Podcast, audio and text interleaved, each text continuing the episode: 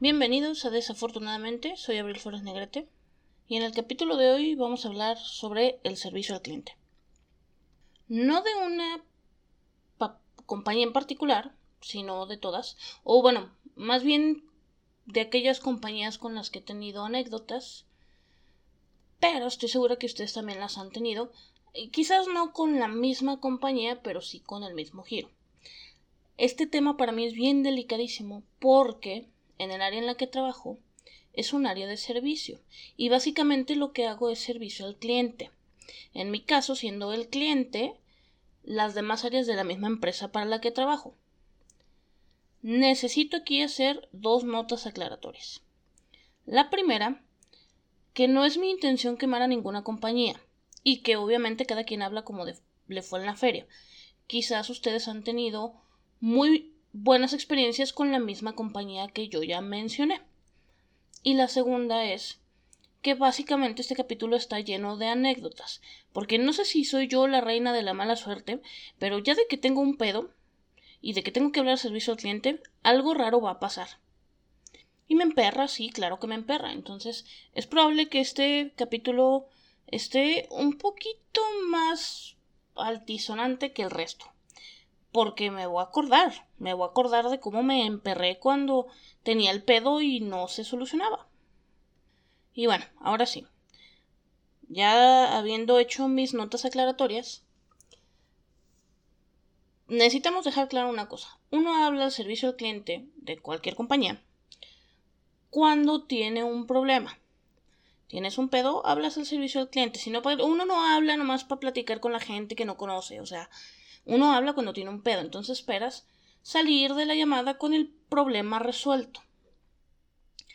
Hay tres características que considero importantísimas en un agente del servicio al cliente. O sea, si ustedes buscan en libros o si leen en algún otro lado, bla, bla, bla, bla, van a encontrar que las características que hacen un buen agente de servicio al cliente son un, son un montón, son muchísimas. Pero hay tres que yo considero importantes y estas las recolecté con la experiencia, no leí en algún lado. Y, bueno, con los cursos que también me han dado en el trabajo. El primero, lo primero que debe de tener un agente de servicio al cliente es que sea amable. Y me queda claro que esto no siempre es tan fácil, porque muchas veces cuando tú ya traes un pedo, pues ya hablas enojado. O sea, pues pobre del vato que contestó o la, la señorita que contestó, porque no es fácil ser amable con alguien que no está siendo amable. El segundo punto es que hable el mismo idioma que el cliente. O sea, más allá de que ambos hablen español o ambos hablen inglés, porque obviamente es importante, cuando tú tienes o cuando tú eres servicio al cliente de un área que es muy técnica, necesitas poder explicarle al cliente las cosas de manera que las vaya a entender. Porque si no las entiende, va a sentir que lo estás queriendo llevar al bosque para perderlo, como que si no le quisieras decir qué es lo que está pasando. Entonces es importante que puedas hablar el mismo idioma que el cliente para explicarle lo que está pasando. Y el tercero, pero no por eso menos importante, es que pueda resolver el puto pedo que tienes, porque de otra manera no te sirve de nada. Alguien puede ser muy amable, muy amable y muy amable, pero si no te resuelve el pedo, sigues en lo mismo. O sea, no te han resuelto el problema y vas a tener que volver a hablar varias veces. Y si cada persona con la que hablas es igual de amable, pero usted sigue sin resolver el problema, vas a seguir hable y hable. Y eso fue más o menos lo que me pasó con Walmart. Hace un año más o menos.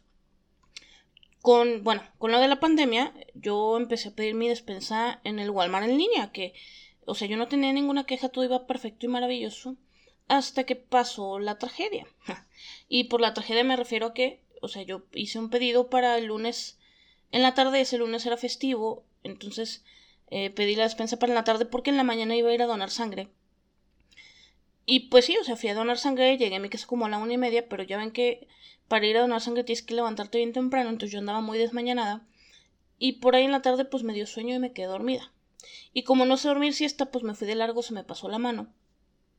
Y cuando desperté tenía varias llamadas perdidas en mi teléfono de números que no conocía y yo supuse que había sido Walmart. Y pues ya se había pasado la hora de entrega de la despensa. Y pues esperé al día siguiente para hablar. O sea, en ese momento, o sea, si hablé y sí, pues yo sabía que yo la había cagado, pues la que se quedó dormida fui yo y no estaba al pendiente para recibir la despensa. Entonces, pues sí fue así como de, oye, pues fíjate que ayer no estuve yo disponible para recibir la despensa, pero pues quiero saber qué va a pasar. Ah, no se preocupe, no se preocupe, le va a llegar ahora en el mismo horario que eligió el día de ayer. La despensa no llegó. El martes, ni el miércoles, ni el jueves. Y el jueves, de hecho, me hicieron la cancelación del pedido pues muy en contra de mi voluntad, porque yo en realidad quería, o sea, prefería recibir la despensa. El pedido fue de 1080, ¿no? Y entonces empezó el peregrinar y estuve haciendo llamadas y otra y otra y todos eran bien amables. O sea, hice como tres llamadas que, ah, sí, permítame, es que no aparece como cancelado, ahorita lo voy a cancelar y ya en, en, en, en la semana debería de quedar el reembolso. Eso fue como tres veces. Hablé una cuarta vez porque no quedaba, no me reembolsaban nada. Y la señorita que me atendió en esa ocasión como que no andaba muy de buenas. Y entonces, este, fue así como de, ah, eh, sí, es que no aparece la cancelación, em, pero ya lo cancelé y mm, va a quedar como dentro de un mes. No, me dijo 30 días hábiles. 30 días hábiles es como un mes y medio. Entonces, bueno, pues anoté la fecha en el calendario. Le dije a mi teléfono que me recordara cuándo era el mes. Y, bueno, los 30 días hábiles. Y pues no había reembolso, entonces pues volví a hablar y volví a hablar unas tres veces más. Y ya el último chavo que me atendió, pues ya así de que no, una disculpa, sí, pues ya después de 13, 14 llamadas, güey, pues sí, ¿no? Este, una disculpa, pero es que no estaba cancelado, vino el reembolso, o sea, si sabes por qué tuve que hablar tantas veces para que le pucharan al botón de cancelar reembolsar, no sé, güey. Ahora hacen los sistemas bien simples, o sea, ¿qué tan difícil pudo haber hecho eso el primero? ¿No? ¿Y para qué tenía yo que hablar tantas veces? Pero bueno, eh, sigue sin resolverse, por cierto. Spoiler alert, sigue sin resolverse, pero ahí les va por qué. O sea, este último chavo inclusive me mandó capturas de, de, la cancelación del pedido y de que ya se había solicitado el reembolso y todo. Y me dijo que tal cual el resto del movimiento pues lo tenía que checar con la institución bancaria o la dueña pues de la tarjeta con la que había pagado. En este caso yo pagué con una tarjeta de vales, la tarjeta de vales que me dan en el trabajo, que, que la compañía se llama Edenred. Eh, a esta compañía sí me gustaría quemarla porque, güey, no tienen servicio al cliente. O sea, como cliente les vale pito. Ahora, ahí te va. Ellos sí tienen un área de ventas porque eso es bien importante en la empresa, el área de ventas. Y el área de ventas pues tiene mucho empuje y todo, pero ellos no tienen un área de servicio al cliente, o por lo menos eso parece, porque he intentado hablar varias veces y no he tenido éxito porque no hay nadie que te resuelva, a menos que quieras comprar, y los correos no los contestan, entonces como no tienen área de servicio al cliente, pues ya. Y eventualmente me rendí y ya no quise, pues ya, o sea, ya, lo dejé pasar, ¿no? También otro, digo, este no es porque hubiese yo tenido un pedo tal cual, pero también me causa mucha risa que me haya pasado varias veces y, y me gustaría saber si al resto de la gente también le pasa o nomás yo tengo mala suerte, porque eso también puede pasar.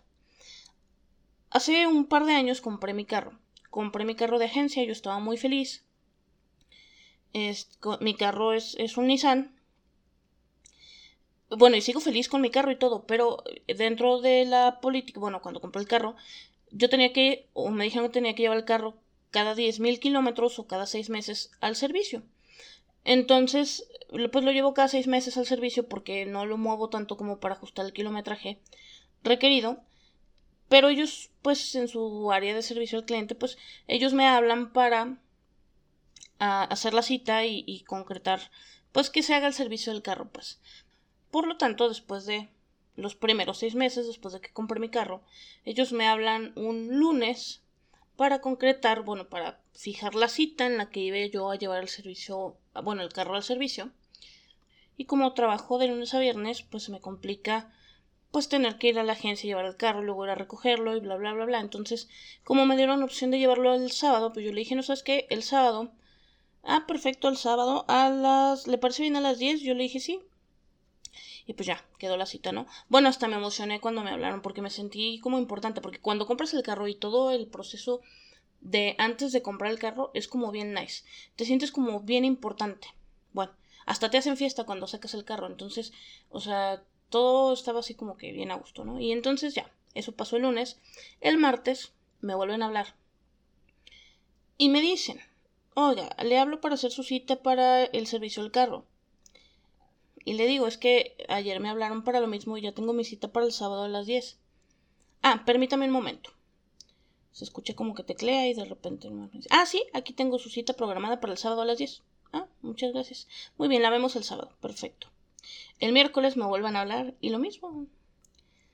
Le hablo para, para poner la cita para su servicio. Le dije, oye, es que pues ya me hablaron el lunes y también ayer pues ya tengo cita. Ah, permíteme, déjame checar. Ah, sí, aquí está su cita para el sábado. Y lo mismo el jueves. Entonces, bueno, yo estaba de, ¿por, ¿por qué no checan antes de hablar a la gente si no tienen cita ya? Pero bueno, el sábado, por fin se llega el sábado.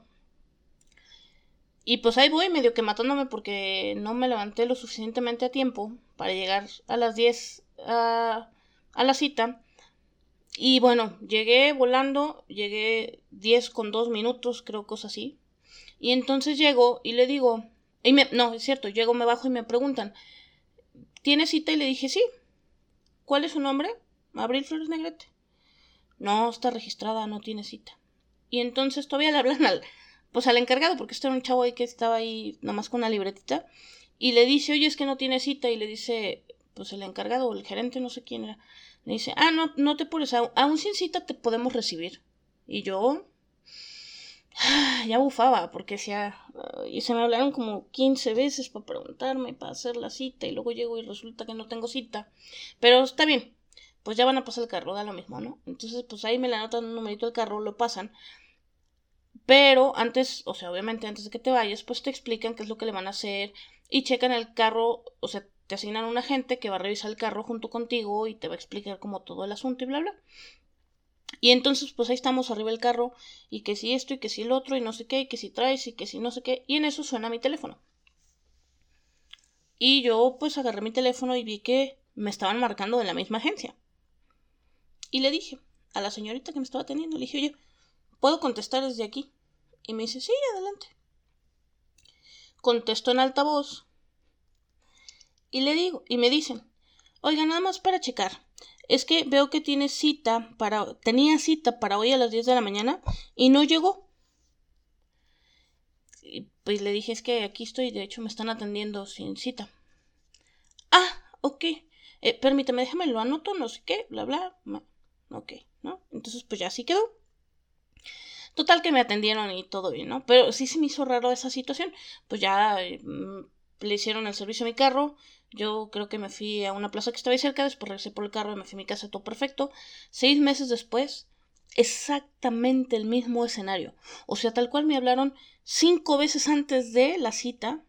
No, es más, de hecho creo que la segunda vez me hablaron más veces porque la cita la puse más lejos porque tenía un viaje en un fin de semana intermedio, entonces no podía ese fin de semana, la tuve que aplazar más, entonces más veces me hablaron.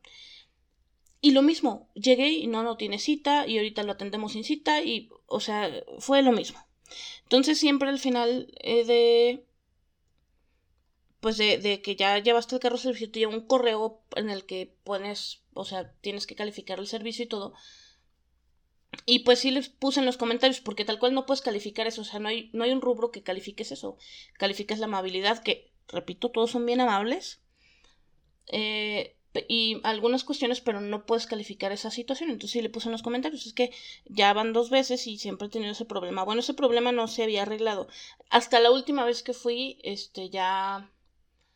Ya no me hablaron varias veces para registrar la cita y cuando llegué ya tenía cita.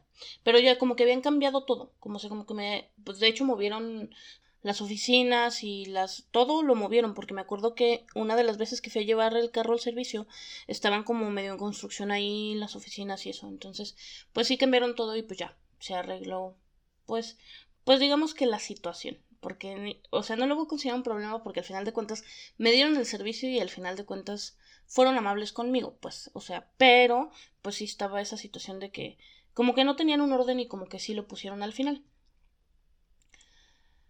Otro, ay, también con, con los bancos. Los bancos son pues de esas empresas que el servicio al cliente es bien importante, pero luego ellos como que no sé si no lo consideran o, o igual y les vale gorro, no sé, desconozco. Hace, yo creo que como, dos años o tres, yo creo, no me acuerdo realmente cuánto, la empresa para la que trabajo decidió cambiar de banco. Con esa, con la, o con la empresa que teníamos cuando yo entré, yo solamente había tenido una bronca con ellos, con su servicio, bueno, no con su servicio, más bien con su protocolo de seguridad para poder desbloquear o hacer cualquier movimiento. Y es que te hacen un montón de preguntas, pero esas preguntas salen como al azar. O sea, ellos no deciden qué te van a preguntar.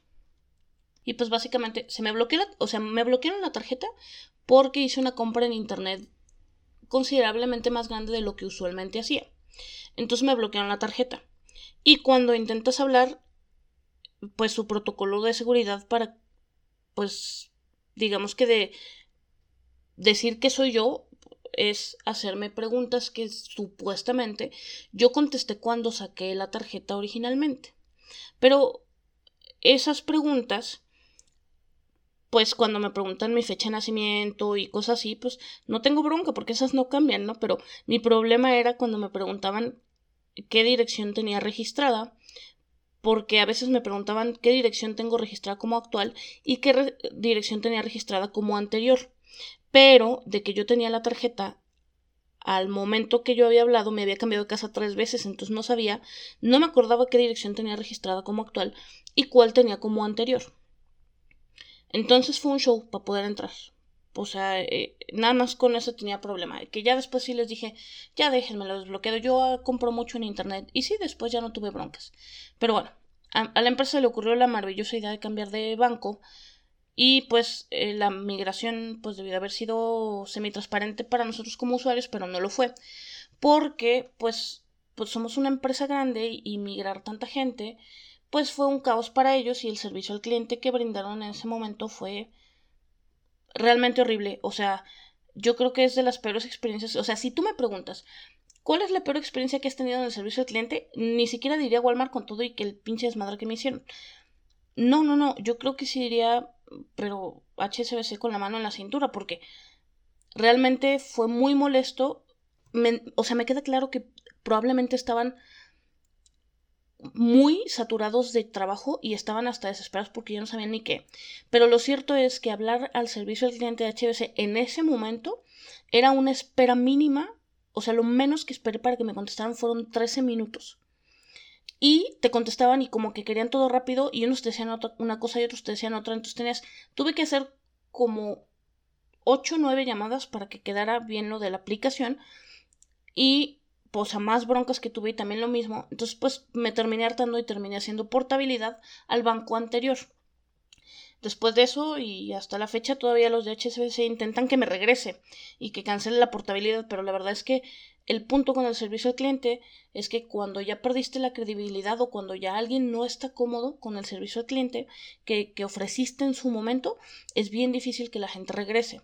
Y como prueba está, yo creo que el servicio al cliente de HSBC ya no está tan gacho como en aquel momento, porque probablemente ya no estén saturados, no sé, a lo mejor hicieron cambios que te sé, no te sé decir, pero lo que sí es un hecho es que si tú le preguntas a cualquier persona que haya tenido, porque muchos tuvimos broncas con HSBC en el cambio, si yo le pregunto a cualquier persona en la empresa, hay gente que dice, ah, ya no está tan peor, pero nadie dice, no, ya tienen buen servicio al cliente, porque una experiencia mala sí te puede echar a perder bastante. Y bueno, ya para cerrar, eh, pues el capítulo, pues no tengo una anécdota en particular, pero sí me, o sea, sí me enerva tener que hablar a la compañía del, del internet cuando no tengo internet. Porque, güey, yo soy ingeniero en sistemas. Lo primero que hago cuando algo no funciona es reiniciarlo. Es básico, es el 90% de mi carrera, es lo primero que voy a intentar hacer. Y es lo primero que hago. No tengo internet, reinicio el router.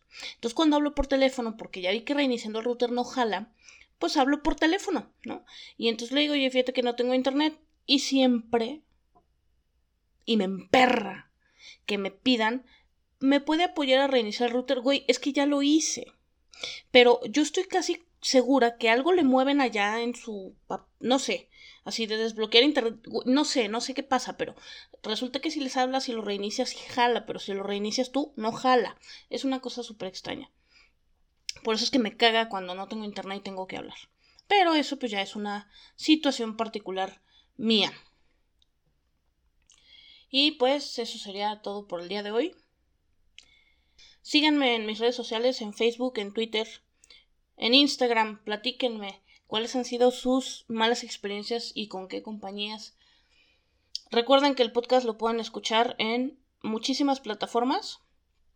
Si tienen dudas en qué plataformas lo pueden escuchar, pueden entrar a desafortunadamente.com. Ahí están en la barra lateral derecha.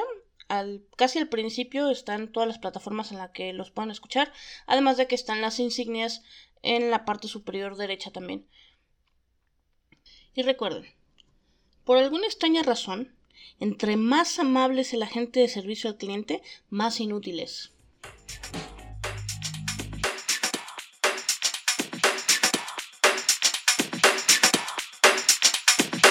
Oh,